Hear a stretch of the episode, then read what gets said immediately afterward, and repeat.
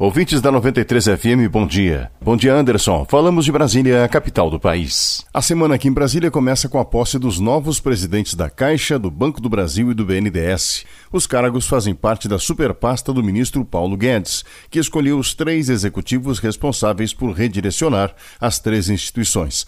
Na Caixa, o presidente Pedro Guimarães é PhD em economia e coordenou mais de 150 bilhões de reais em operações na bolsa de valores e mais de 30 bilhões em reestruturações de empresas, além de ter assessorado diversos processos de privatização, incluindo o do Banespa. Agora na Caixa, ele já sabe o que fazer. A Caixa vai focar nos clientes de menor renda, na parte imobiliária, que é exatamente seu grande, eh, sua grande vantagem comparativa. No Banco do Brasil, escolhido é Rubem Novaes, que é PhD em Economia, já foi diretor do BNDES e do SEBRAE e professor da Fundação Getúlio Vargas. Para o BNDES, Bolsonaro definiu uma missão ao presidente escolhido, o ex-ministro Joaquim Levy. Queremos transparência do BNDES, isso todos os funcionários querem.